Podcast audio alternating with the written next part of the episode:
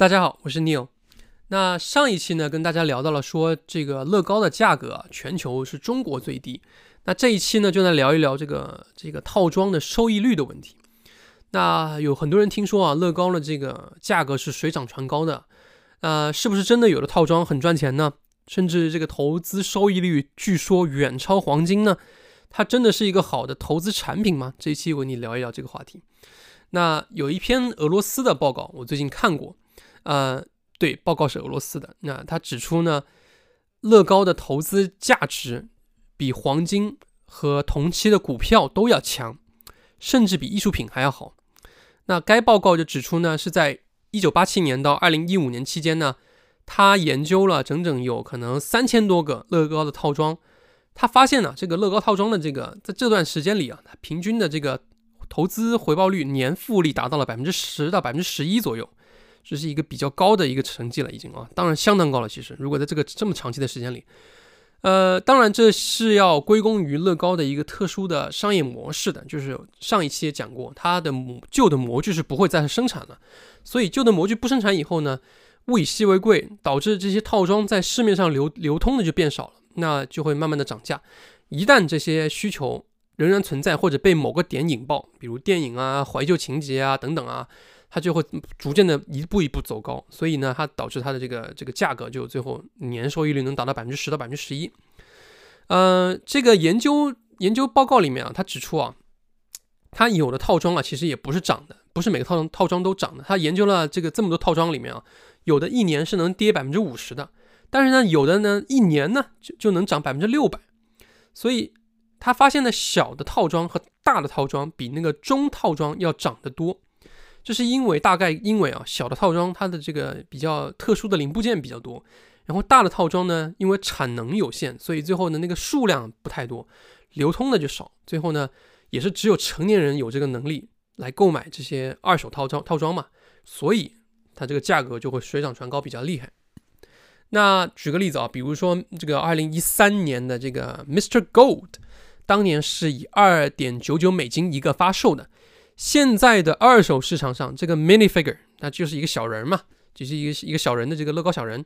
现在的售价是两千美金，两千美金有没有搞错？我都觉得有点过分了。然后我我不知道有这个套装啊，之前我不知道有这个这个这个 mini figure 啊，这个这个小套件啊，啊而而且它是二零一三年发布的，我都没想到它这么贵。那这份报告指出呢，并不是所有的这个乐高的套装都会升值，都会涨价。有一部分套装升值的空间真的是远超黄金跟股票市场的，真的是这样子。那我们要聊回投资了，就是我现在知道了，有的乐高的套装真的是会远超黄金的价格，远超这个股票的价格，同期啊，呃，但平均下来，它一九八七年到二零一五年平均下来，居然都有百分之十到百分之十一，这个成绩已经基本上跑跑赢了标普吧，可能都，对吧？我我得回去看一下，我记不得了，可能反正差不多了。那它是不是真的一个好的投资对象呢？乐高，乐高是不是一个好的投资对象呢？那我上一期也讲了，我们知道乐高的这个物流成本是比较高的，因为你很大件的东西嘛，几千块钱就这么大一个套件套装，然后你的这个真正跟奢侈品比啊，你是差很多的，因为奢侈品一个小包就可能二十几万、三十几万、四十几万了，呃，所以就意味着你的仓储跟物流成本是相对比较高的，这就是为什么呃乐高需要在目前的商业模式之下扩产的原因之一啊。因为你在不同的地区生产嘛，你这个降降低你的物流成本，然后同时我卖的卖的很好，库存不是问题，我就需要扩产来增加我的收益嘛。那对于个人来说，这个是一样的。其实，你个人买家，比如说我举个例子，我现在要斥资五十万，我投资乐高，那你就要准备差不多，我估计接近五十平米的一个空间来堆放这么多货物，至少五十平米吧，我估计。然后你还要最后。将它们变现卖掉，你才能赚到这个钱，对吧？卖二手乐高其实并不太容易的，流动性其实并并不是那么好的。你你上闲鱼你看看你就知道了。所以你的投资额度越高，你变现的难度就越高。然后虽然最后你真的有可能啊，你比如说我投资了五十万的乐高的这个套装，我摆在家里，我家里有这么大，我就摆在家里，然后我放大概十年二十年。它年均这个回报百分之十一啊，太高兴了！我准备把它卖掉。你这么大的一个空间，这个房间其实也是有仓储成本的，等于因为你你还是有这个成本存在的嘛，你也需要这么大个房子嘛。然后你还有流动性风险，这都是一些问题。最后你也把这些套装一件一件卖出去，你不可能一天就卖出去，你得花比较长的时间，一个套装一个套装的卖出去，对吧？然后呢，它确实有一些很短期就升值的，刚才讲了一年可以升百分之六百以上，那一两年内就让你的这个一千五百块钱买的套装可能啊。就能升值到三千块钱左右。我试过这样的这个事情，我们买的之之前买的那个忍者城的套装就是的，就一千多块钱买，最后三三三四千块钱、四五千块钱都有了已经。呃，而且真的还也许有人愿意出手来买，只不过你要找到那个卖家可能需要花点时间。呃，但是但是显然这个这个绝对值啊太小了，对于一个真正的投资者来说，几千块钱不能让你变成富翁呀。啊，你就算买了十套。你这么厉害，你看准它，你买了十套，也不足以致富啊，也就几万块钱而已。所以我建议任何抱着投资心态去买乐高的人，请你立刻住手，因为不要这么做，这是浪费你时间精力的一件事情。有太多太多的困难因素让乐高变成好的投资产品，不然乐高公司干嘛要卖出去呢？他囤货不就好了吗？他囤货然后批给零售商，零售零售商再去买，对吧？啊。但是又有一个更大的但是，如果如果你是一个小孩子的话，这个情况就会有点不太一样了。这就是我买乐高的其中一个逻辑，就是如果我有我有小孩，呃，小孩能有什么身家呢？对吧？你你是没有什么资产的。一般来说，你爸爸妈妈给你买的这个，举个例子，一千五百块钱的套装，如果能在两三年左右升值到三四千、四五千块钱。你卖出去能赚个三三千块钱左右，两三千块钱左右，对于一个小孩子来说，这可以称得算是一笔不小的钱了吧，也算是对吧？那所以我觉得乐高的真正的这个教育意义和这个创意的激发意义是比较重要的，但是它还富有了一个投资的意义在里面。你可以教小孩投资的意义。呃，你想投资乐高，真的要说。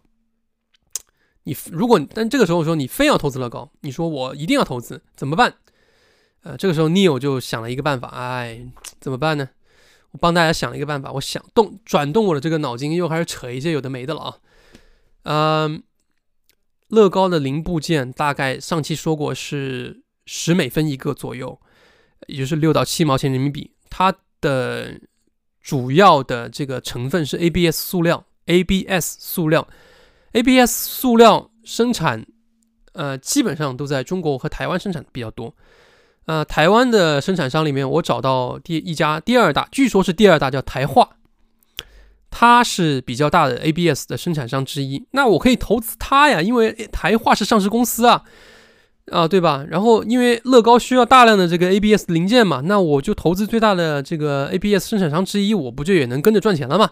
然后我去查了一下这个公司哦，一看这个股价历史，我就有点犹豫了。呃，不过也还好，就只要你是在金融危机的这个这个层面之下，这个估值之下去买入的话啊，这个公司还可以，毕竟股息比较高，有百分之七点零五。现在现在来看的话，现在市盈率是百分之十五，呃，是市盈率是十五左右。那买的便宜的话呢，看样子你确实在过去的这个二十年啊，十年二十年里啊，你是可以靠吃股息啊。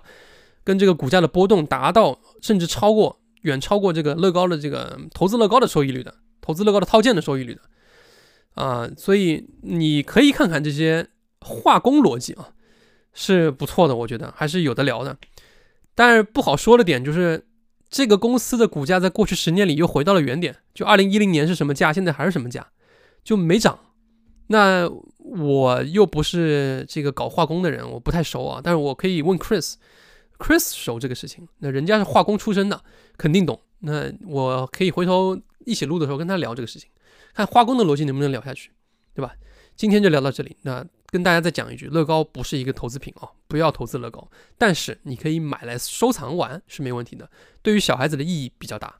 好，今天就聊到这里，有兴趣的人可以继续跟我联系聊聊乐高。谢谢，拜拜。